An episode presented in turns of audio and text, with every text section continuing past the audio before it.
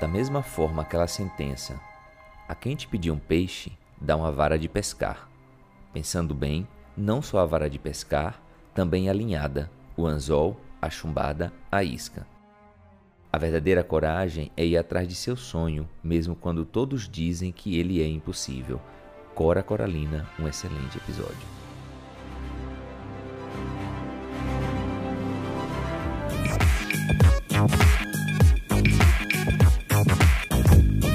Olá, travesseiro! Olá, travessete! Seja mais que bem-vindo, bem-vinda, bem-vinde ao Travessia de hoje. Nele vamos falar sobre pessoas multipotenciais e suas carreiras. E olha, eu tô com a convidada aqui que praticamente eu escolhi roupa de gala para gravar, que é Deia Freitas do canal Não Inviabilize, que já tá dando as risadinhas dela por aí.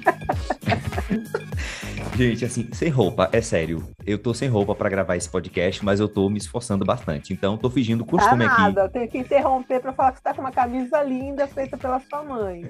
Então, vocês estão vendo aí que ela é maravilhosa, já tá se jogando.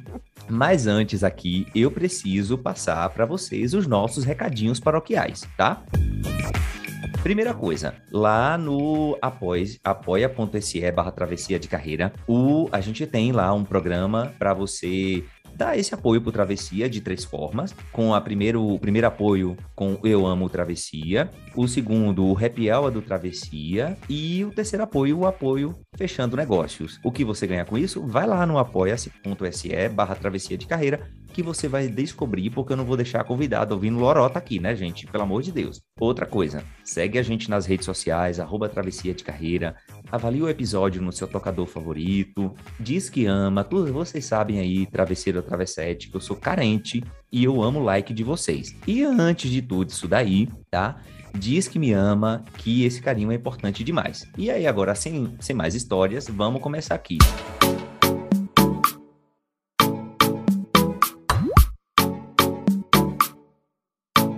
Ideia!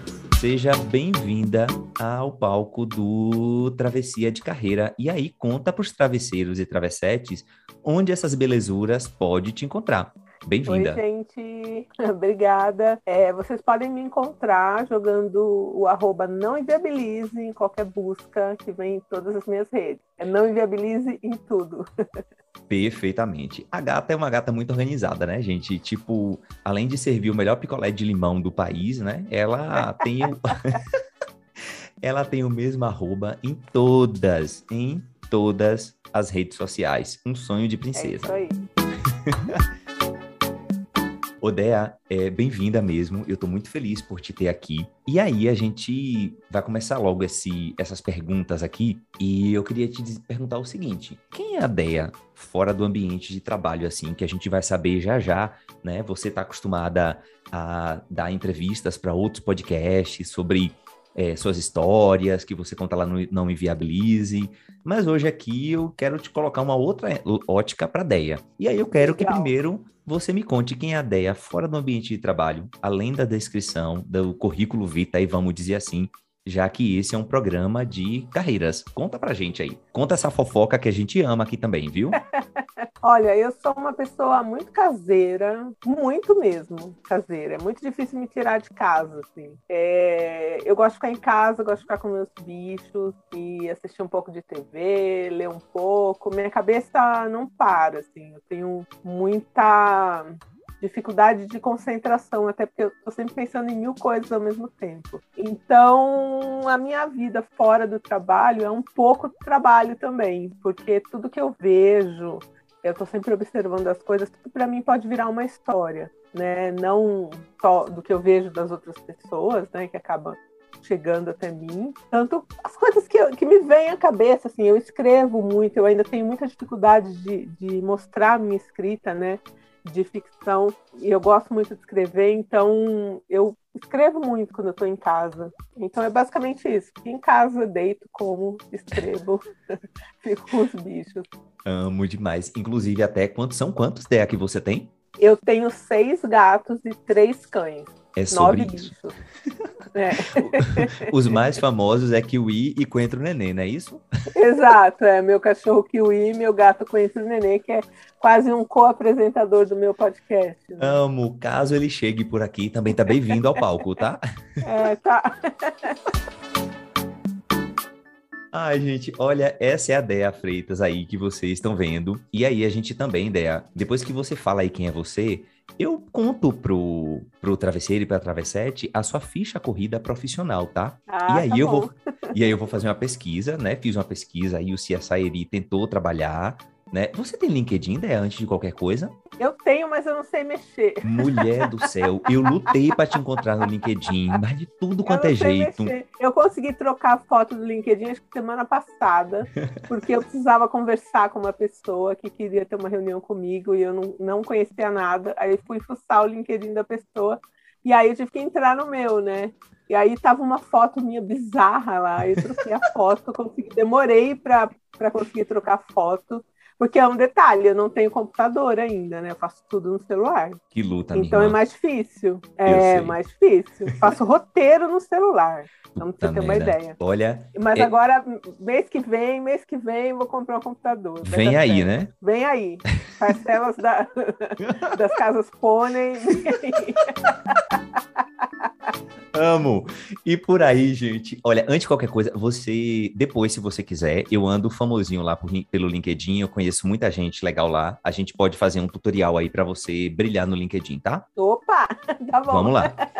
E aí, como vocês estão vendo, né? Vamos aqui de, vamos de bio da nossa convidada.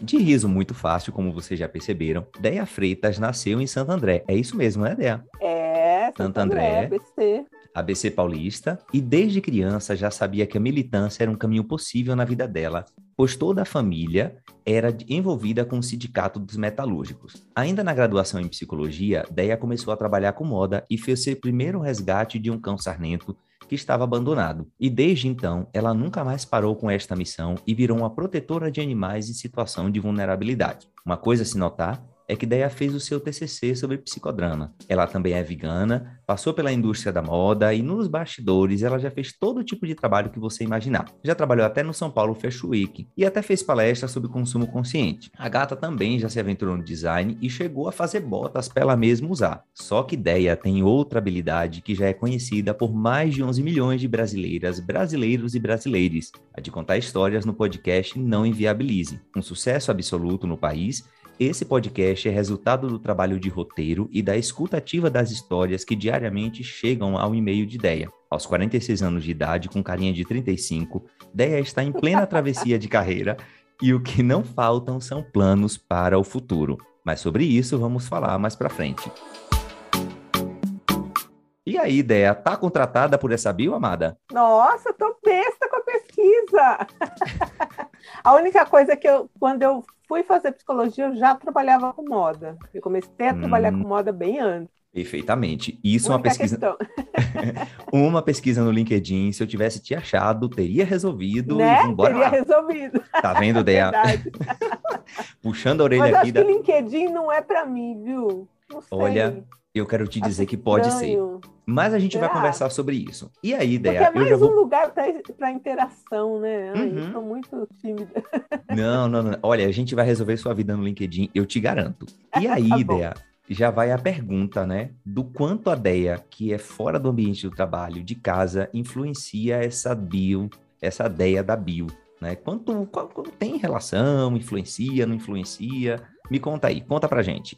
Então, eu não consigo separar, né? O que eu sou na vida pessoal, eu sou no trabalho. Então, por exemplo, se eu estou indo para uma reunião e encontro um gato machucado, eu vou socorrer o gato. Então, essa sou eu, né? Eu sou a mistura de tudo e não consigo meio que separar o que é trabalho do, das outras coisas que eu faço, por exemplo, né? Uhum. Então, eu sou psicóloga, sou protetora de animais, sou roteirista e tudo misturado, né? Perfeitamente. Então já já tá resolvido isso daí, ou seja, a Deia é tudo uma coisa só. Ô, É. E assim, essa história, essa coisa de contar, de contar histórias, eu acho que e que é uma das habilidades aí que você tem trabalhado, né? Que tem desenvolvido e que te colocou aí no, vamos dizer assim, na, no hall da fama dos podcasts brasileiros, né? E aí, obviamente, a gente escuta muitas histórias, principalmente as tuas, no próprio podcast mas você também dá entrevistas em outros podcasts, como você está fazendo aqui agora. E uma das mais legais que eu ouvi tu contar foi de quando tu era criança. E aí tu liderou uma visita, né, de bicicleta escondido, junto com os teus colegas de rua, para casa da tua professora, né, de surpresinha. É, professora e... de catecismo. de surpresinha e escondido. E aí eu fico muito é. pensando, sabe, quando a gente é criança e a Deia também. Se a Deia de hoje, essa mulher que tá é, brilhando, que está que tá contando histórias, que está é, se realizando, eu imagino, se é a realização do sonho daquela Deia lá com a bicicleta, né? E se isso de fato tem a ver com esta aventura de construir o império que está virando Não Inviabilize. Né? Tipo, faz sentido isso? Então, quando eu era criança, eu sempre fui uma criança que me metia muito em enrascada. É, eu já subi numa árvore, fiquei presa na, no alto da árvore, os bombeiros precisaram me tirar. Eu sempre fui essa criança é, estranha e que se metia a fazer coisas. E eu me tornei essa adulta também. Eu sou essa pessoa que, se você falar, não sendo trilha e acampar, que são coisas que eu não faço, nem piquenique, coisas com grama. É, as outras coisas todas que, que, alguém me chama, eu fico muito curiosa para embarcar, assim, para fazer parte. Então eu continuo sendo aquela criança aventureira e eu acho que isso tem muito a ver, sim, com a minha carreira, né? Principalmente no ponto que eu tô agora, mas se, se me pegar desde lá meus 18 anos, quando eu fui trabalhar numa ONG e depois é, como eu entrei na moda, que foi por essa ONG, que a gente. Era uma ONG aqui de, de Santo André, da dona do Diário do Grande ABC, Deise Dotto, que chamava Programa Feminino de Desenvolvimento do ABC aqui. E a gente dava suporte para várias ONGs daqui. Então, qual era o meu papel? Chegar nessas ONGs e ver com que elas trabalhavam e tentar melhorar a vida daquela ONG. E eu cheguei uma vez numa ONG que elas vendiam pano de prato, elas faziam, né? Costuravam, faziam um crochê no bico do pano de prato para vender. Só que aquilo era tudo muito precário. Então eu tive uma ideia de conseguir é, melhorar a capacitação delas, porque melhorando o trabalho manual ali do pano de prato, elas poderiam ter um ganho maior. E aí a gente trabalhou isso, aí eu consegui uns profissionais da moda e a gente fez todo o trabalho de aquilo de, de você ver custo, de você ver preço, de você ver qualidade de produto e tal. E a hora que eu vi, eu já estava fazendo isso com 30 ONGs e eu já estava lá no Rio de Janeiro, no alto da Rocinha, numa ONG chamada Copa Roca. Meu Deus do céu. Então era isso. E aí eu já fui aprender o que, que era é, desenvolvimento sustentável na área da, da, moda e acabei num instituto chamado Ecoteste e acabei virando palestrante do Ecoteste. Eu, uma pessoa super tímida, um dia me olhei eu estava no, no, naquele espaço Itaú dando uma palestra para tipo mil pessoas. Uau! Então, sabe do nada? Uhum. Você se joga e aí você vai atrás de entender o que você tem que fazer e do que você tem que estudar. Eu sempre fui uma pessoa que gostei muito de estudar. Então, se você me falar, olha, para você fazer isso aqui, você tem que estudar isso. Eu vou estudar. Não sou aquelas também que me meto a orelhada. Uhum. E eu, e eu gosto de, de proporcionar isso para as pessoas. Então, se você me falar, ah, André, eu queria fazer tal coisa, eu falo, bom, primeiro você tem que aprender direitinho como se faz isso. Se eu puder te ajudar nisso, ou pagar um curso para você, é o que vai me dar uma felicidade, entendeu? Porque eu acho que é isso, as pessoas têm que ter um interesse, aí se joga e corre atrás, né? Uhum. Eu sou assim com tudo. Bem oh, doida. Oh. Bem doida. Nossa, se toda doida do mundo fosse igual a tu, minha filha, a gente tava armado, viu? Tava armado no sentido. No Doida sentido... no sentido ruim, às vezes, viu? Não é nada. Odea, eu acho muito legal quando você fala assim que você gosta muito de estudar, porque é, você, quando a gente quando estuda, né, e tem esse desejo de aprender, a gente explora novos mundos e se coloca em coisas que a gente muitas vezes nem imaginava, né? Fazendo. Exato, é, sim fazer, fazendo essas coisas. E aí, obviamente, né, que como uma pessoa que gosta muito de estudar, você também é, tem muitos interesses, tem muitas, é, tem muitos desejos e dá para ver pela tua bio aí, né? E aí eu, eu fico sempre com essa curiosidade porque tô, eu tô passando por isso agora, tá? Antes eu dizia que eu era bancário e tava tudo certo. E aí, uhum. quando perguntam né, a minha profissão hoje, eu não sei o que dizer o que é que eu sou, porque eu não sou mais bancário. Eu sou tudo menos Sim. bancário. E aí, justamente por conta dos meus múltiplos interesses, né, da, com a comunicação, eu tenho outras coisas, enfim. Mas aí, quando te perguntam tua profissão, tu tem dificuldade em, em, em dizer o que tu faz da vida, no fim das contas, vamos dizer assim? Então, o engraçado, o mais engraçado é que assim, eu estudei muito para ser psicóloga. Assim. Eu sou a primeira pessoa a ter é, ensino superior na minha família inteira. Inteira. Uhum. Eu sou a primeira. E isso veio com muita dificuldade, porque eu precisei trabalhar na faculdade que eu estudava, porque eu não tinha como pagar. E então eu, eu valorizei muito aquilo. Mas quando eu terminei a faculdade, eu percebi que pelo meu, pela minha classe social, eu não ia conseguir trabalhar na área. Uhum. Então eu continuei estudando e continuei aplicando a psicologia no que eu podia. Então, sempre que me perguntam o que eu sou, em primeiro lugar eu sou uma psicóloga. Hum. É isso que eu sou. E aí tudo vem depois disso, tudo é parte disso. Eu não consigo separar, sabe? Eu sou uma psicóloga que é roteirista, que hoje é roteirista, que hoje está escrevendo, que daqui a pouco tem um livro lançado, que daqui a pouco tem uma uhum. série aí, aí feita, sabe?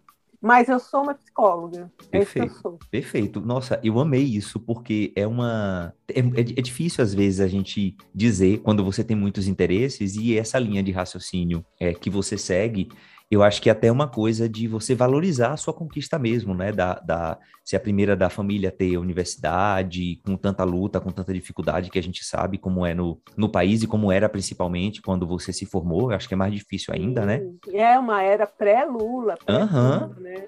Eu então, não tive as oportunidades, né, que, que vieram depois aí quando o Lula foi eleito. Então eu peguei tudo antes, era tudo muito difícil mesmo. Assim. Uhum. Então Perfeito. foi muito suado. E, e, eu aplico muito mesmo o que eu aprendi.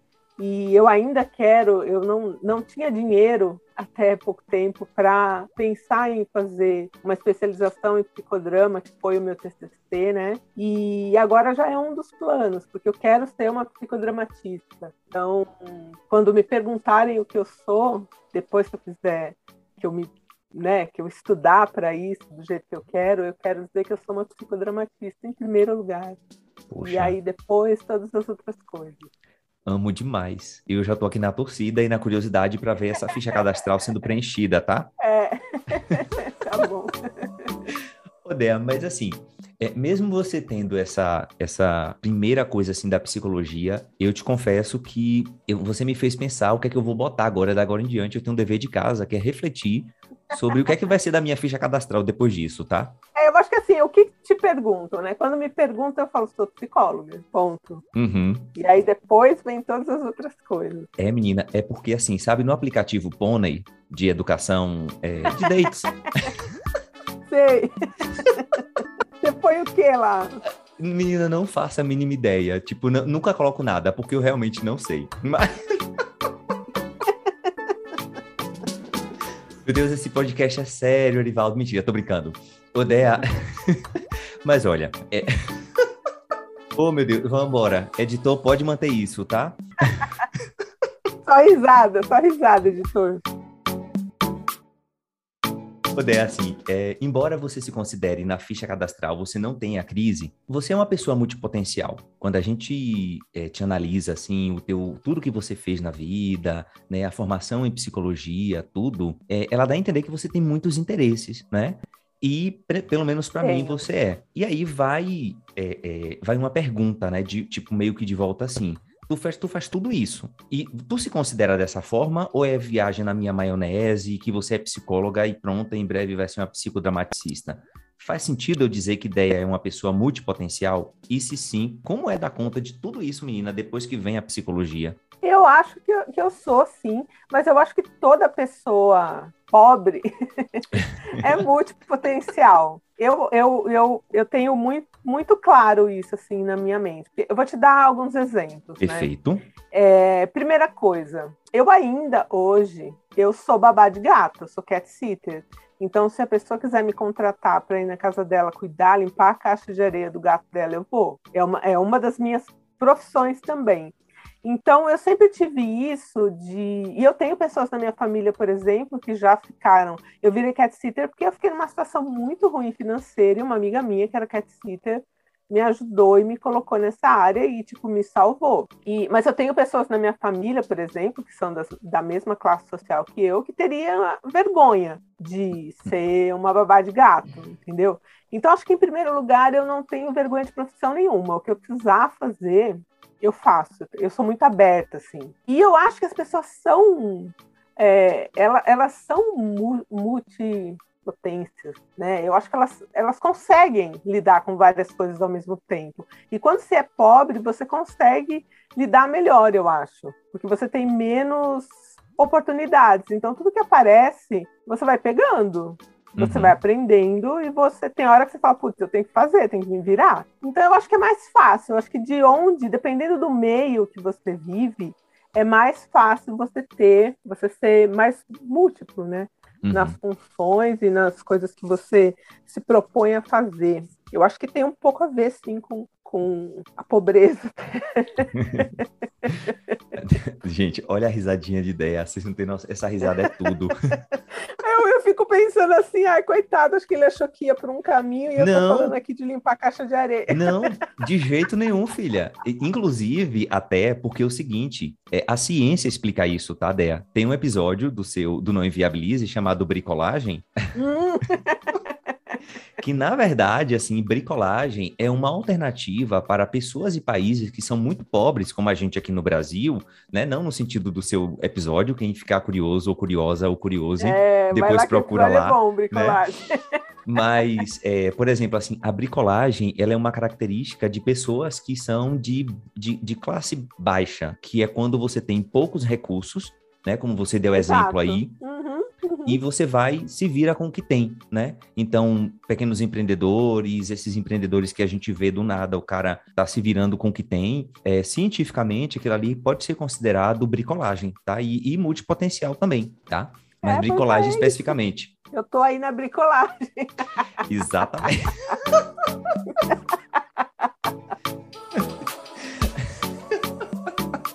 oh, oh, meu Deus. Eu gosto muito quando você conta isso, porque é, quando eu procurei o, o, as histórias, assim, as histórias são muito esperando histórias mirabolantes, né? Principalmente gente que largou tudo e foi embora, coisa do tipo, né? Então, eu sou filho de costureira, não, não tenho condições de largar tudo para vender da minha arte na praia, né? Eu tenho que. Sim, tudo na vida é sim. é muito planejadinho, e eu costumo sim. brincar sempre que, brincando, falando sério, que se não fosse a minha cor, eu não sei o que seria da minha vida, que a minha cor é uma questão de privilégio, né? Então, que fique é, só registrado isso aqui, a minha cor branca me dá todos os privilégios que eu consigo ter, né? Que, que por conta disso. E eu não teria é, problema nenhum, né? Quando a gente se abre para a cabeça que todo trabalho é digno e a gente no Brasil costuma, é, como você falou, né, pessoas até mesmo de classes é, C, D teriam vergonha de fazer o trabalho Sim. de catsita e para mim eu não vejo problema nenhum. É verdade, é isso aí. É trabalho. E, e aí o seguinte, você falou também que e na sua na sua bio agora, né, no site novo, tá lá que você é roteirista, né? Foi em 2019 Sou. mesmo que começou o teu rolê? Com, com as meninas lá do, do, do Mamilos? Então, ou foi aquela começou, primeira oportunidade? Como é que foi isso? Porque assim, eu, eu, eu escrevia no Twitter é, histórias que eu recebia ali na DM. Uhum. E uma amiga minha, Priscila Armani, sempre falava, Andréia, você tem que fazer um podcast, você tem que fazer um podcast. Eu falava, não, cumpri nada a ver, nem sabia o que era um podcast, não ouvia, não tinha interesse na verdade. E aí eu a Pri me convenceu a fazer, antes de fazer o podcast, a fazer contar as histórias ali no Telegram. E quando eu comecei a contar as histórias no Telegram, eu senti a necessidade de, de ter uma guia. Porque assim, eu recebo as histórias de uma maneira muito caótica. Quando a gente conta a nossa própria história, às vezes a gente pula uns pedaços, a gente esquece, vai lá na frente, volta. Então eu, eu senti a necessidade de organizar as histórias, fazendo um roteiro para que eu não me perdesse na hora de contar. E aí eu fui atrás de um primeiro curso de roteiro e achei e fiz um curso curto, porque eu não tinha a menor ideia de como começar nada, e fiz esse curso. E aí, um pouco antes de eu lançar o podcast, um pouco antes, nada, um ano antes, a Juva Lauer, do Mamilos, me procurou. Eu tinha começado a, a ouvir podcasts, assim, a entender o que era, e ela me procurou e falou: Olha, eu e a Cris, a Cris Bart, né? A gente queria te contratar para fazer a captação das histórias e contar as histórias pra gente, redigir, fazer os textos e tal. E aí eu falei, bom, não sou capaz. Falei, Ju, nunca fiz isso. Ela falou, não, você é capaz sim. Falei, bom, deixa eu pensar. Aí pensei uns dias e é aquela coisa de mergulhar, né? Eu já tinha feito um curso e aí eu fui entender o que elas queriam de mim. Falei, bom, eu vou tentar. E aí eu entrevistei, a minha primeira pauta foi um, um programa sobre família, né? Famílias é, diferentes, assim. Uhum. E aí é, a gente captou as histórias, eu fiz as entrevistas. Eu nunca tinha é, entrevistado ninguém como é, roteirista, mas eu já já tinha é, conversado com muita gente, feito muita pré-entrevista é, como psicóloga, né? Então, isso facilitou muito. Então, eu digo que a psicologia me ajudou aí também, né? E aí acabou dando certo, porque aí eu peguei aquela entrevista, decupei, fiz um texto e resolvi. Elas me deixaram à vontade, né? Eu resolvi manter o texto na primeira pessoa e, e aí comecei. Aí de lá eu resolvi ir atrás de outros cursos na área de roteiro. Então eu fiz roteiro de ficção, fiz um curso na PUC também, que não era de roteiro, mas era de escrita para ficção. Fiz um curso na Casper também de roteiro de não ficção, né, roteiro de documentário, e fui fazendo. E aí cheguei num ponto, fiz um curso na Cal, no Rio de Janeiro, que é, pela pandemia seria um curso que teria só presencial, mas eles transformaram em online por causa da pandemia. E aí conheci a minha professora, a roteirista Yoya Bush, e, e hoje a gente tem uma sala de roteiro nossa com é, sete roteiristas e a gente já escreveu uma série. Uau. talvez venha aí também, em breve. Amo. Amo, amo. Então amo. fui assim, né? Fui estudando. É aquela coisa que eu te falei. É, eu posso falar que eu vou fazer, mas eu tenho que estudar para isso, né? Tenho que saber o que eu tô, onde eu tô me metendo. Perfeito. Então, quando eu tava lá, que eu fui de bicicleta na casa da minha professora, eu passei com a minha mãe de ônibus umas quatro vezes naquele trajeto e fiz um mapa. Então eu sou essa pessoa. Eu vou estudar antes de fazer aventura, entendeu? e foi isso que eu fiz com a área de roteiro. E aí tô sempre atrás, tô sempre atrás de cursos, sempre querendo aprender mais. E agora com a série que a gente fechou também, eu tô aprendendo mais coisas. Então é muito legal, assim, estar aberto, né? Perfeito. É, é, isso é tudo. Inclusive, você citou um nome aí, tá? Que é, é, Priscila Armani, né? Do podcast Sexo Explícito. Isso, Sexo Explícito. Exatamente. Minha amiga querida. Amo. Inclusive, é, eu fui atrás de Priscila, né? Pra ela poder me contar como foi que convenceu você. É uma surpresinha, tá, Dé? Quase bem-vindo ao Ai, arquivo confidencial do Travessia de Carreira. Gente! ah, meu Deus. Olha, eu fiz assim, meu Deus, eu monto essa surpresinha ou não para ela, mas eu vou montar. E aí, Pri mandou Ai, um recadinho te contando aqui, contando Ai, aí pra audiência, né, que você sempre fala dela. Aí eu falei, não, Dea sempre fala, mas eu agora quero que Pri conte como foi convencer Dea Nossa, a criar... Priscila é tudo para mim. Se não fosse a Priscila, não teria podcast. Isso é real. Perfeitamente. É então, ó, presta atenção aqui no áudio.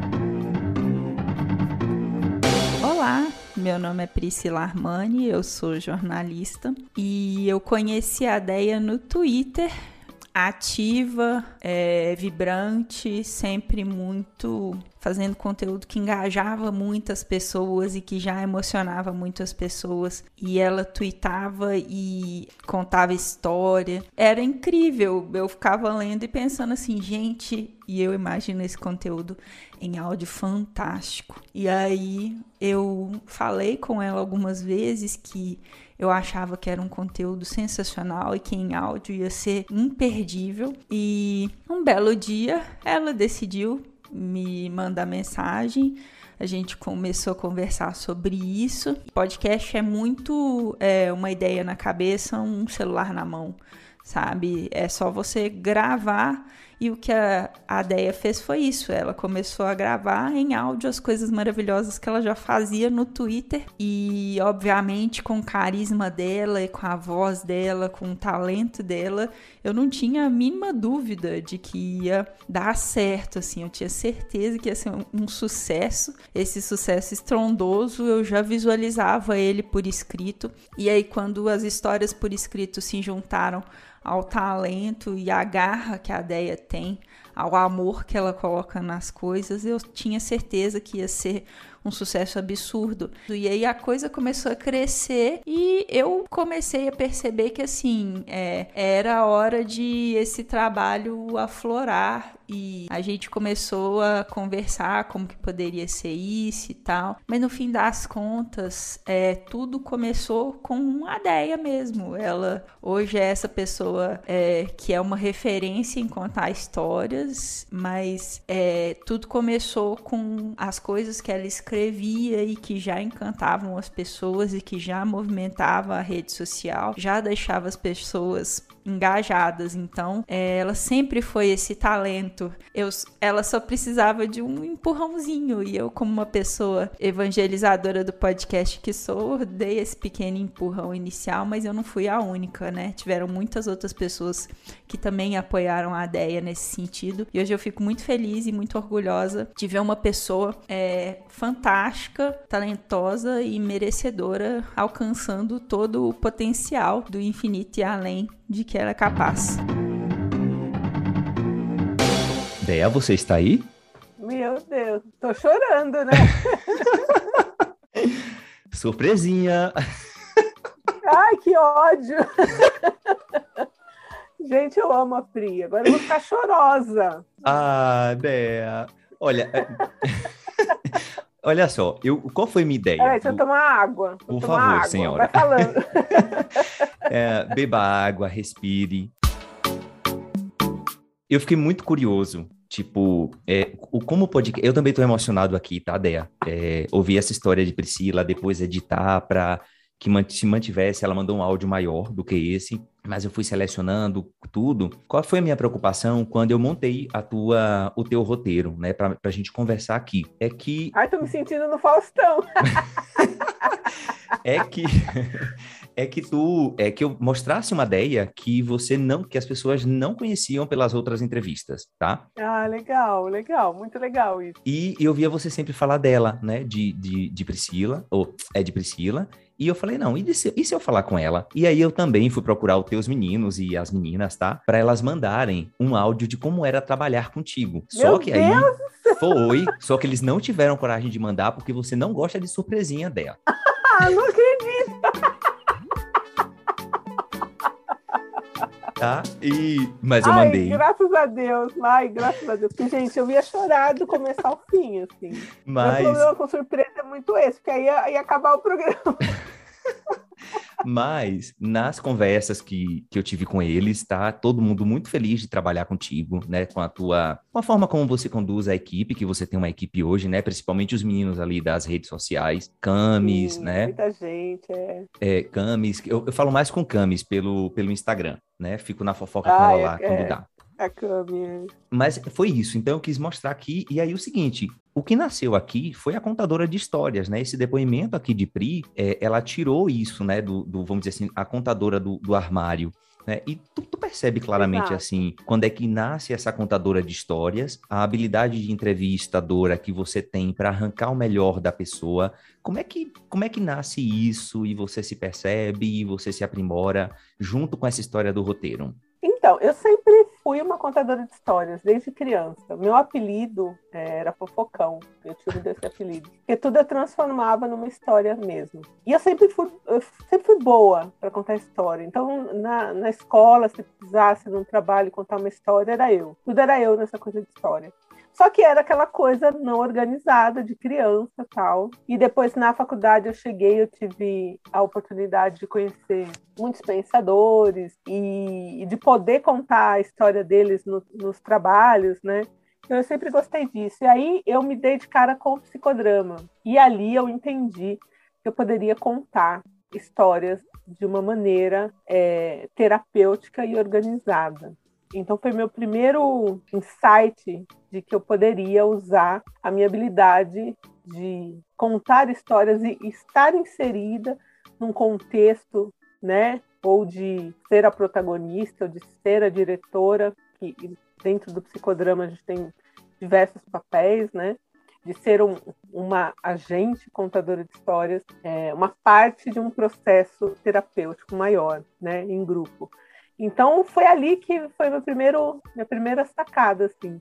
Mas antes, falando até das ONGs, por onde eu passei e fiz esse trabalho de capacitação, a gente fazia já esse trabalho de contar a história. Então, se a gente tinha, eu fazia muito isso. Então a gente vai pegar aquela ONG que eu falei dos panos de prato. Cada pano de prato, a gente tinha a história. Eu contava a história da mulher atrás daquele pano de prato confeccionado. Então eu sempre fui muito interessada pela história do ser humano, pela história das coisas, pela história dos animais. Então eu gosto de saber muito. Então eu acho que a facilidade de você prestar atenção e ter uma escuta aberta facilita muito, né? Você contar a história depois. Então, eu, eu, eu não consigo te achar um ponto de onde foi que eu decidi ser uma contadora de histórias, porque eu acho que eu sempre fui, né? E depois isso foi organizado né, com a ajuda da Pri, do Léo Mogli, que é o meu editor e é o marido da Priscila, a virar um podcast. Então eu só organizei, tanto que o Dourado, que trabalha comigo, ele fala, Andréia, você não é só uma podcaster, você é uma contadora de histórias. Então, se você for na TV, você vai contar histórias, se você for no podcast, você vai contar histórias, se você for no rádio, você vai contar histórias, se você estiver na fila da, da, da farmácia, você vai contar histórias. Então, você não é só uma podcaster, né? Você não está contando histórias no podcast porque é, você fez isso agora. Você é uma contadora de histórias. E eu me vejo assim, né? Como uma contadora de histórias, mesmo em qualquer qualquer profissão que eu tiver. Perfeitamente. Vocês ouviram aí, né, Travesseiro Travessete? Essa ideia contar isso daí, não existe marco temporal e muitas vezes eles nem, nem, nem não são necessários. E todas as mulheres que passam por aqui, ideia, elas apresentam muito esse traço em comum de que as experiências que elas tiveram anteriormente, ou quem elas foram, tornam elas quem são no presente. Eu não sei se eu estou me fazendo entender aí do que você está falando que para você chegar aqui não aconteceu, tipo assim, você não começou do zero, né? Você simplesmente Isso, sim. Uhum. foi juntando. É uma somatória, né? Uhum. É uma, é, isso faz muito sentido e fica aí uma, é um dos aprendizados que eu tenho visto aqui, né, no, no Travessia, que eu faço esse podcast para eu aprender. O, o, o Travesseiro ou Travessete sabe, né? Então você não precisa começar do zero. Veja qual é a sua bagagem, junta aquela mochilinha que o que faz sentido e segue o barco. É isso, Dea? É isso, mas também acho que dá para começar do zero também, se quiser fazer um negócio, putz, vou, sabe? Uhum. Acho que dá também para embarcar. Não sou Amo. muito. É, acho que, acho que a gente pode tentar, né? A vida é, um, a vida é isso, amada. E aí, É. e muitas vezes, e às vezes nessa história de tentativa e erro, nasce, né, aquela história que a gente já conhece aí, quem tá lá no seu podcast, que é o picolé de limão, né, que é o, assim, É. o sucesso. Verdade. Dea. que nasceu assim do nada, por causa da pandemia, hein? a gente vai, eu quero que você me conte já já sobre isso, tá? Inclusive Tá. até, como é que você faz, Dea? Oi, gente, cheguei. É, oi, gente, cheguei para mais um picolé de limão. Ô, Dea, isso assim, eu acho que é o, mais, que é o que faz mais sucesso lá no, no Não Inviabilize, né? Pois é, quando eu conto história de amor, a galera reclama. Cara, como pode? A galera reclama. Ah, não, amor, eu não quero saber. Ah, não, história bonita, eu não quero desgraça. Ô, gente. Ah, meu Deus do céu. Olha, e, e, e, o picolé de limão, assim, vamos. É um, são, tem o quê? O Me Comeu, picolé de limão, tem o Amor nas Redes. São seis quadros, é. Amor nas Redes. O Patada saiu agora, que são a história dos animais, porque eu tenho um site de adoção, né? Então uhum. o Patada vai ser ligado ao site. Então, no podcast ficou Amor nas Redes, são histórias de amor, Colé de Limão, que é traição, desgraça, golpes em família, é, treta de firma, que tem. Apoé, né? oh, Poneué. É, é, é, coisa de pote.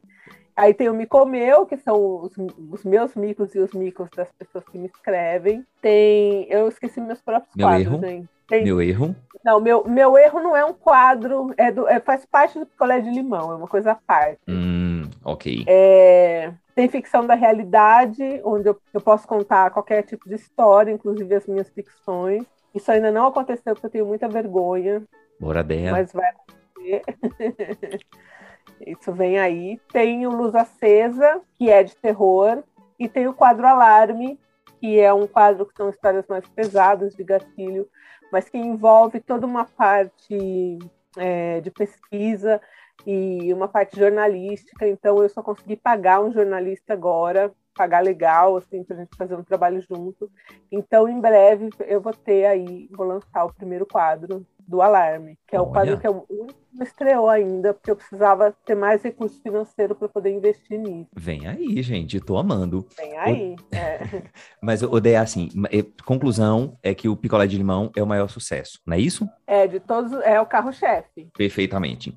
E aí, o seguinte, como isso aqui a gente tá falando de carreira, né? Já assim, são tantos picolés de limão que envolve treta nas empresas, e eu acho assim que a vida, na verdade, é sempre uma fonte de picolé de limão, mas nas empresas especificamente, tu, tu, tu, tu, tu tende a considerar que o picolé de limão é mais é, de maior confusão ou de menor confusão? Como é que tu consegue separar assim, vida pessoal, empresa?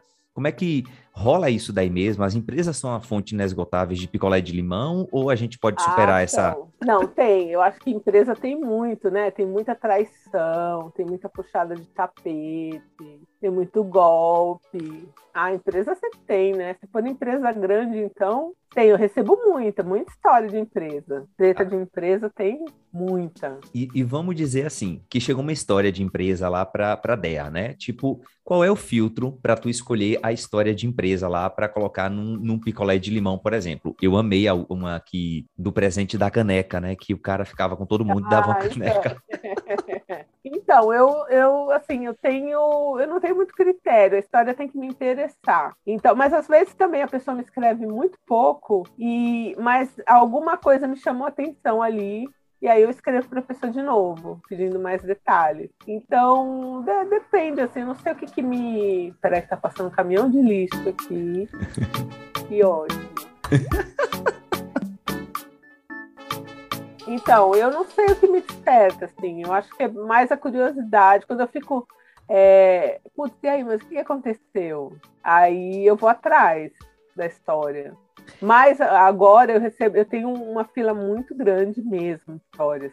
Então, me facilita muito quando a pessoa já coloca ali o desfecho da história no título, tipo, o que aconteceu mesmo. Que aí eu já sei que fala, putz, isso aqui vai chamar atenção. Mas eu conto histórias também muito comuns, assim. Sexta-feira agora vai ao ar uma história de uma moça que era gerente de uma rede de lojas e colocou uma amiga para trabalhar junto. Então, assim, treta de quando você coloca um amigo ou um parente para trabalhar no mesmo lugar que você, sabe? E é uma coisa comum, né? Uhum. Esse povo muito doido aí diz que é, você não pode inovar muito, né? Você tem que trazer um, uma coisa comum para que possa pegar e ao mesmo tempo nova, enfim.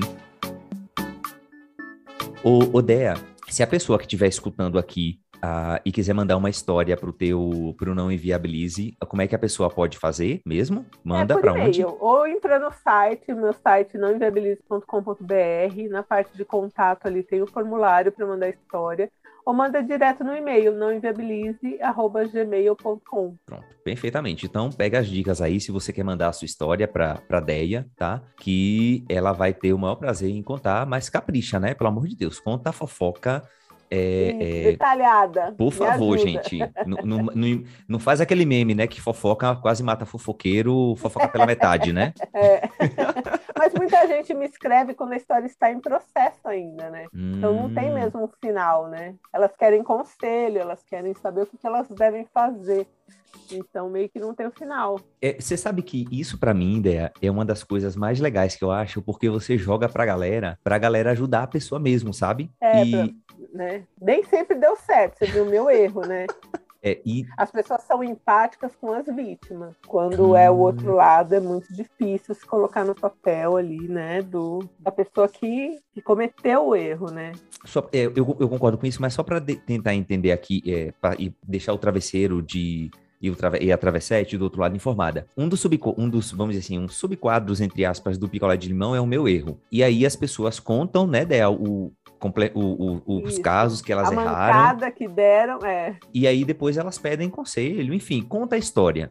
Só que aí, um, é. recentemente teve um e eu amei todo o desfecho da história que você seguiu e eu queria que você puxasse a galera, a orelha da galera aqui também, mais uma vez, porque eu achei tudo aquela comida de rabo. Ah, eu tive que dar, porque assim, né? Eu postei e toda a história tem uma hashtag para ser comentada no grupo. E nossa, né? Quase mataram as pessoas que me escreveram. E eu não posso colocar uma pessoa que me escreve, que abre o coração para mim, numa posição daquelas, né? De ser atacado. Então eu fiquei puta. A palavra é essa, fiquei puta uhum. da vida. Porque as pessoas não entenderam a proposta, né? Porque se fosse para abrir, para ficar xingando, não é? Virou comentário do G1 meu, meu. Ah, não, aí tirei. Então agora vai voltar o meu erro sem comentário. Quer comentar, comenta na sua casa, comenta com a sua família, comenta nas suas redes sociais. Mas lá no meu espaço, não. Então ouve a história e pense o que você quiser. Mas não vai, não, não posso dar essa abertura, as pessoas não estão preparadas, sabe? E eu não vou ficar me estressando nem colocando as pessoas que erraram e que escreveram para contar um erro que cometeram, né?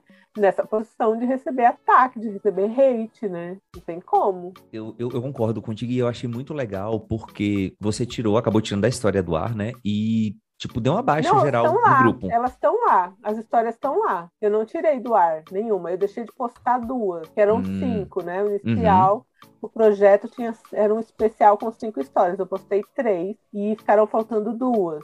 E, e nisso chegaram mais histórias, porque todo mundo erra. A real Sim. é essa. Se a gente Sim. for parar para né, para contar aqui as merdas que a gente fez, todo mundo já fez merda. Então, isso deu uma abertura muito boa e eu recebi muitas histórias. Depois que eu lancei, né, ali que estava já na segunda história do meu erro, eu recebi muitas histórias. Então, eu falei, poxa, eu quero contar essas histórias também. É, é um outro lado, né, uma outra visão, a visão de quem errou. Sim. E só que não, não vou abrir comentário que eu não quero uma caixa do G1 no meu, no meu grupo.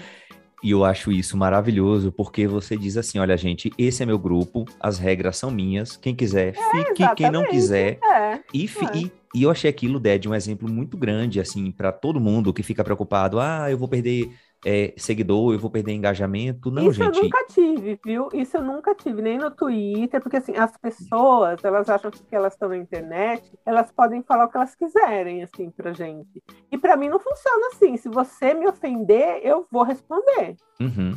Então, ah, quer deixar de me seguir? Muita gente fala, ah, não vou mais assinar o apoio. Não assina.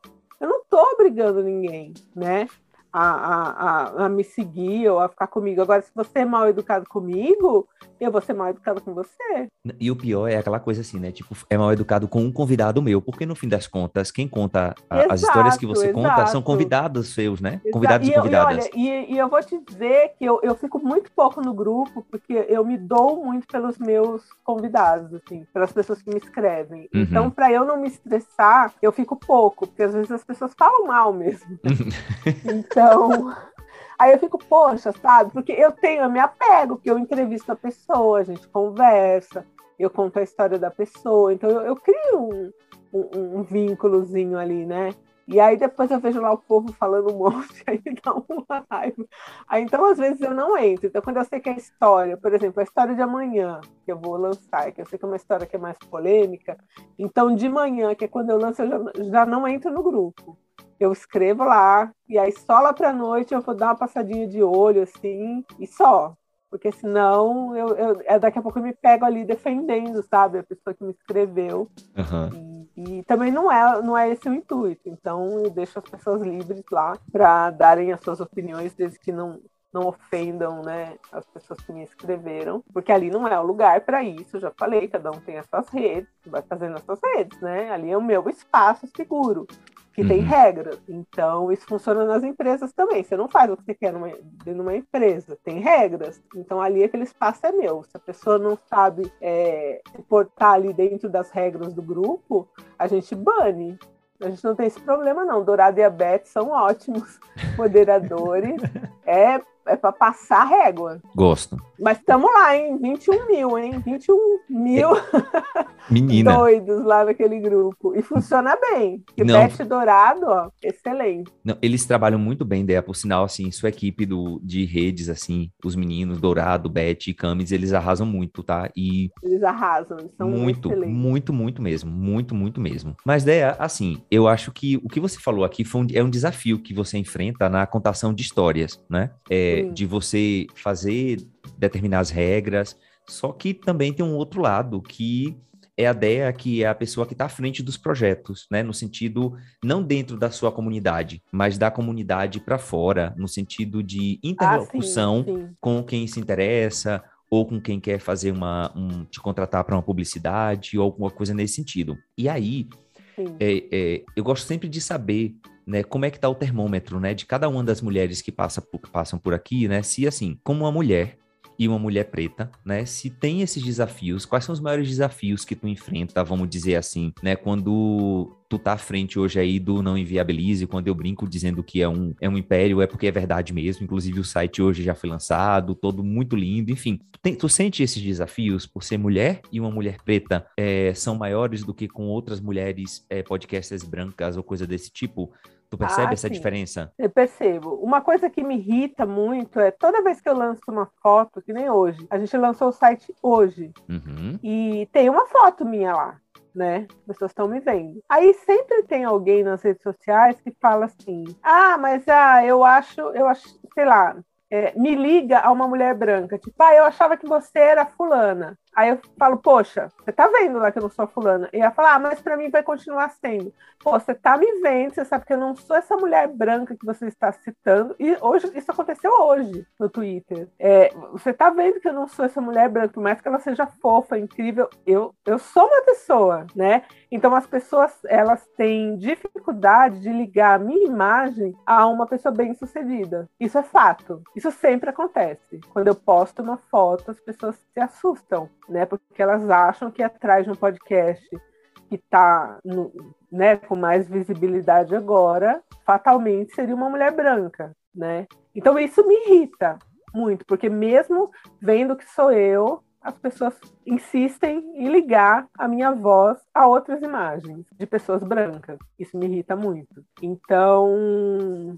isso é um desafio, né? Em relação às empresas que me procuram eu sentia no começo que elas queriam me pagar menos, mas hoje eu tenho um comercial que é o Bruno Porto, que é muito muito bom nisso e que sabe me posicionar no mercado. Então isso me ajuda muito. Mas você vê, é um homem branco hétero cuidando das minhas coisas, uhum. para eu poder ter uma equidade ali de valores, né?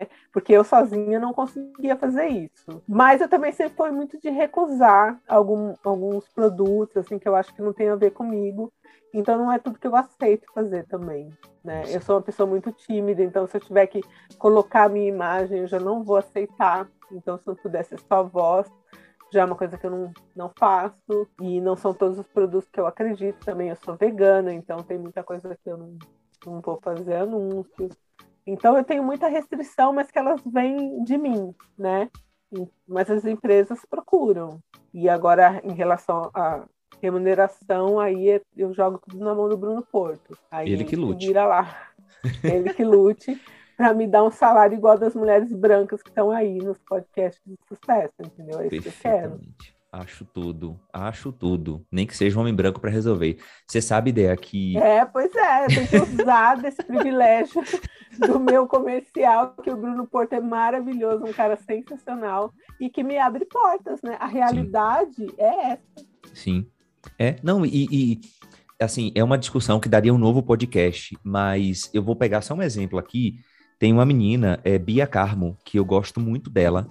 Ela tem o podcast Agora ou Nunca, que é do Selo Ninjas Podcast. A gente já trocou umas ideias e ela não associa a imagem dela no podcast Agora ou Nunca de mulher preta, justamente por conta disso que tu falou aí, sabe? É o, é o mesmo discurso. Cara, dá um ódio dá um ódio, dá muito ódio, dá muito ódio. Porque as pessoas, elas falam na nossa cara. Seu Ai, filho. nossa, eu imaginava que você era loira. Ah, meu, hum. sabe? Se você entrar lá no meu Instagram, você vai achar esse tipo de comentário. Nossa, eu jurava que você era loira. Sabe? É surreal. É. Dá muita raiva. Dá, não, olha, não sejam essa pessoa, pelo amor de Deus, tá, gente? Eu, eu vou. Não sejam, não seja acusão ou cuzona, pelo amor de Jesus Cristo, é, né? Mas tem, viu? Muito. O nome e disso... aí, no começo, eu respondia. Hum. Agora eu respondo um ou outro. Mas, nossa, eu queria matar. No fim das contas, o nome disso é racismo, né? Então, tá, tá muito claro. A gente não nem adianta discutir. Exato. O nome né? disso tem nome. O nome é, disso racismo. é racismo. É, isso, e isso é crime, né? Então fica aí registrado, né? Mas assim, vamos levantar a vibe do, do programa. Fica aí os recadinhos do coração para vocês, tá, gente? Não é. sejam essas pessoas, né? Pelo amor de Jesus Cristo, pelo amor das deusas. A gente aqui também ama saber, é, e isso fica aqui principalmente para mim, né? Você foi uma, você é uma mulher é, preta que teve, que tem uma história de muitas travessias, de muitos aprendizados, mas eu acho que tem lições que você vai aprendendo ao longo desse, desse período, né? Eu acho que, eu acho não, você tem uma história muito rica. Eu não vou dizer nem de superação, mas de construção mesmo, se você é, me permite dizer isso, né? Eu acho que você vai construindo isso e cada tijolinho oh, que você... Nenê chegou, você ouviu? Ouvi. Oi, Coentro Nenê, tudo bem, lindo? Nenê chegou. Fica claro, assim, é, essa uma lição que você vai aprendendo nessas travessias que tu vai fazendo, né? Tipo, olha, eu aprendi isso aqui que eu preciso levar comigo. Olha, eu acho que a lição maior que eu tenho... Eu não sou... Primeiro que eu não sou muito de lição. Uhum. Eu acho que merda acontece com todo mundo. É, mas sabe assim, é... bom, eu acho que a maior lição que eu tenho assim na vida é que eu não tenho medo de serviço. Uhum. o que aparecer, eu topo. Perfeito. E eu sou muito aberta a isso e eu sou muito aberta a aprender. Então, acho que essa é a minha maior lição, assim. Uhum. E eu sou uma pessoa que vou acumulando coisa, né? Então, poxa, desde que eu trabalhava com ONG até agora, eu aprendi muita coisa, né? E eu vou, eu vou somando isso, vou virando, vai virando ali um novelo uhum, uhum. De, de, de, aprendizado e, e é o que fica, né? Perfeitamente. Você está percebendo que esse programa, ele é claramente, assim, um programa fanfiqueiro aqui, né? Tipo, que depois quer escrever um livro, tá amando, né? Tipo, por favor, quais são suas lições, senhora? É. eu não sou muito de dar lição, não, de ter lição. Eu acho que as coisas vão acontecendo e acontecem com todo mundo, né? Coisas boas e coisas ruins. Eu, eu, eu não consigo nunca não fazer recorte de classe, de raça, sim. porque eu acho que isso entra em tudo. Sim, sim. Né? Então, dependendo da posição que você está inserida em tudo, no mercado, né? Na, no, no seu contexto social, em tudo, meu, pode acontecer muita merda ou pode dar muita coisa certa, né? É, a gente não pode esquecer nunca dos recortes, Perfeito. né? Então muita coisa que serve para mim não serve para outras pessoas, né? Perfeito. A gente não está na mesma fase, né? Ou na, no mesmo contexto. Positivo e operante. Odea, e aí assim, né? A gente já está encerrando esse nosso bloco aqui de, de entrevistas, mas eu imagino que tu deve ter muita gente torcendo por tu, te apoiando, né? E, tipo, quem tem, tem, tu consegue, assim, tipo, apresentar, falar, nem, nem precisa dizer nomes assim, mas como as pessoas torcem, o tipo de incentivo que chega para tu, ou se é mais críticas, como é que tu convive com isso, né, entre torcidas e críticas? Olha, eu recebo muita, muita mensagem amorosa nas redes sociais, hoje tem, né, as pessoas que cuidam das minhas redes, que me repassam as mensagens, mas eu recebo muito afeto por e-mail também, no meu Twitter. E, assim, hater que eu sempre tive é o homem branco hétero que uhum. reclama da vida. E aí, quando fica puto, me escreve, mas também dou umas patadas e já resolvo. Uhum. Então, crítica quando você tá, principalmente no Twitter, né? A gente recebe muito. Então, Também não ligo tanto, não. Já fui de ligar mais. Hoje em dia faço batido. Arrasou. E assim, a gente acabou nosso bloco de perguntas aqui. Vamos agora para os nossos quadros. No primeiro quadro, Dé, Ah. aqui é o chamado é o quadro Quem vê close não vê corre, tá? Ah. Editor, Kiel e Jedson, roda a vinheta aí do Quem vê close não vê corre. Quem vê close não vê corre. Eu amo essa parte quando eles pedem, quando eu peço pra eles rodarem a vinheta, eu me sinto num programa, sei lá, sabe? Muito legal, muito chique, é muito chique. Amei. Odea, nesse quadro aqui do Quem Vê Close Não Vê Corre, você conta uma situação que aconteceu contigo, que na frente estava tudo lindo, mas por trás foi o maior picolé de limão e as pessoas nunca souberam que foi um picolé de limão. Tu consegue contar num caso desse assim, de pai bola, que foi um close maravilhoso, mas o corre foi danado? Ó, é, devo contar um rapidinho. É, primeiro que assim, para eu gravar o podcast é isso. Eu gravo dentro de uma caixa de papelão, porque a acústica é melhor, então ninguém vê esse corre, né? Todo mundo só vê o, o resultado. Então tem isso, eu gravo dentro de uma caixa de papelão com espuma, uma caixa de papelão de mercado grande. E às vezes os gatos cismam com a caixa, eu tenho que parar porque eles estão me atacando. Então é isso. Não é bonito. Tanto que quando eu tirei uma foto pro UOL, que eu tô com o microfone em cima da minha escrivaninha, todo mundo falou: ah, isso aí é fique, né? Porque cadê a caixa de papelão? né? Minha prima falou: você não vai pôr a caixa de papelão? Eu falei: eu vou botar uma caixa de papelão na minha foto do UOL. É A ruim. única chance que eu tenho de não ser tão pobre na internet, eu vou botar a caixa de papelão Janaína, minha prima, porque ela Aham. sabe que eu gravo na caixa de papelão. Então esse já é um corre que as pessoas não não veem, né? Mas, por exemplo, eu tenho muito problema para tirar foto. Eu sou uma pessoa que não gosta de tirar foto. E para mim tirar foto é sempre um corre. Então, quando você me vê ali bonitinha na foto, saiba que foram horas para aquilo ficar bom, ficar pronto, e eu choro, e aí o olho incha e tem que esperar, eu odeio tirar foto, e aí às vezes eu tô.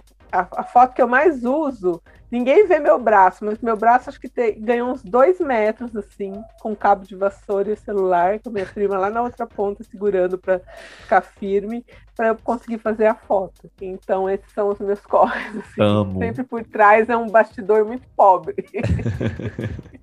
Odé, eu acho o máximo você valorizar isso, porque é, eu, tipo, é isso, sabe? No fim das contas, é, é uma história a mais que você tem pra contar, é uma camada a mais. Eu acho que é, ninguém gosta de, de sofrimento, no fim das contas, no sentido, olha, Exato. como é sofrido, mas a forma como você passa tudo isso, é, você acaba, você, no fim das contas, tu tá muito puta, mas você tá se divertindo, e eu acho que isso é muito Exato, é. conecta Mas com às a tua criança. tô. Mas na hora que eu vou contar, eu acabo rindo. Porque aquela coisa Aham. de rir da desgraça, né? Você não tem muito o que fazer, né? Ai, meu Deus do céu. E, e eu acho que isso, você realmente não deixou a sua criança de que fugiu pra ir na casa da professora de catequese pra morrer. E isso aí só reflete isso, tá? Então, é isso, tá, gente? Aprendam. A gente não pode deixar a nossa criança morrer. Eu acho que esse é o exemplo, tá, Dé? É, eu tenho essa criança, tem de mim até hoje, não adianta. Ela não morre. Amo, amo. Odea, a gente tem aqui um outro quadro. Se conselho fosse bom, ele era vendido.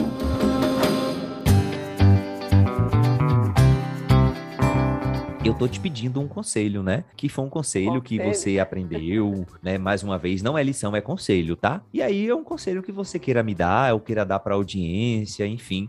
Fica à vontade pra você dar o seu. Se conselho fosse bom, era vendido e você iria vender ele a preço de ouro. Olha, eu vou dar um conselho que eu já sabia antes, mas no picolé de limão a gente aprende bastante, que é não seja ONG de macho. então aí minha, minha colega, meu colega, se você está me ouvindo aí, tem alguém te explorando, um cara que te pede as coisas, ou que você tem que ser a professora dele, a psicóloga dele, a mãe dele, a, a cozinheira dele, manda esse cara pastar, não faz mais nada para ele. Não Amo. seja ONG desse caras, por favor. Pe... Não seja ONG de macho. Esse é o meu conselho para a vida. Eu amo esse conceito, não seja ONG de macho. É um dos, é um dos meus bordões favoritos, tá? Eu deixo aí esse conselho. Anotaram aí, travesseiro e travessete, não seja ONG de macho.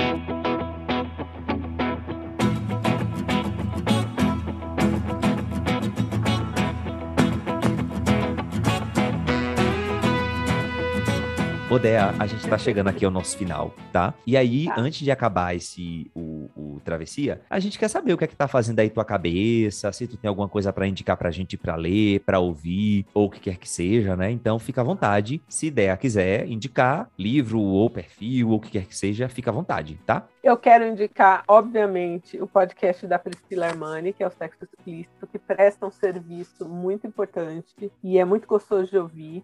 Então eu quero deixar essa indicação do podcast da Pri. E eu queria indicar um livro que eu estou começando a ler agora, que é um livro chamado Garota, Mulher e Outras, uhum. da Bernardine Evaristo, que é uma escritora é, inglesa, né, de origem nigeriana. E é um livro muito interessante. Ela conta o perfil aqui de 11 mulheres e de uma pessoa não binária. E eu estou ainda no começo, mas está muito interessante. E no final, eu já sei que todas vão se encontrar. Então eu estou muito ansiosa. Sabe aquele tipo de livro que você quer chegar no fim para saber o que vai acontecer? Uhum. Então eu quero deixar essa indicação do livro Garota, Mulher e Outras. Perfeitamente. Já para encerrar de verdade mesmo, é o momento vem aí agora, né? Você, o que é que você pode adiantar dos planos para o futuro, do que vem aí literalmente dessa sua carreira, você consegue adiantar, contar alguma coisa aqui em primeira mão para a gente aqui do Travessia ou tudo já está na imprensa? Olha, é, eu, eu assinei com uma produtora a série do podcast. Então a gente vai, vem aí, é, realmente, a série. E eu também assinei com uma editora dois livros é, também sobre o podcast. Então vem aí os livros. Amo. E, e agora, na minha cabeça, esses dias, eu cismei que eu quero ter um jogo de RPG do picolé de limão, com as situações que acontecem no picolé de limão. Então, é uma coisa que ainda estou estudando, mas que também é uma novidade e que provavelmente vem aí. Opa. Ai, gente, olha, é, Grow, alô, Grow, produtora estrela, né? Tipo, presta atenção, tá? Se você estiver ouvindo a gente, corre atrás aqui que é sucesso garantido. Né? Vamos ver.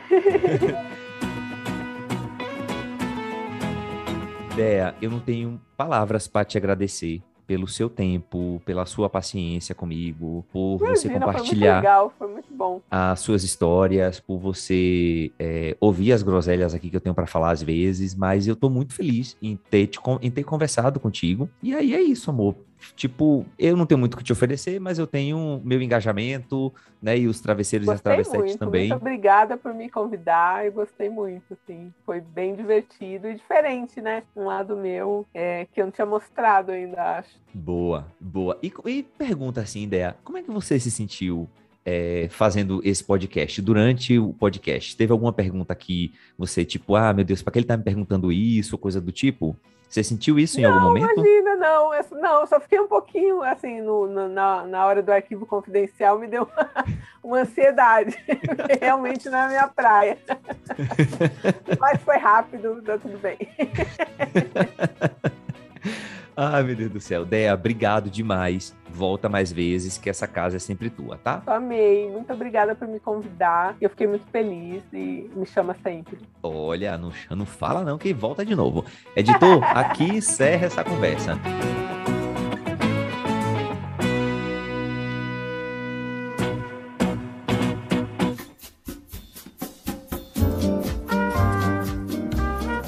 Valeu, meu travesseiro, minha travessete. Você acabou de escutar mais um episódio do programa Travessia de Carreira, o podcast que ilumina a sua travessia de carreira.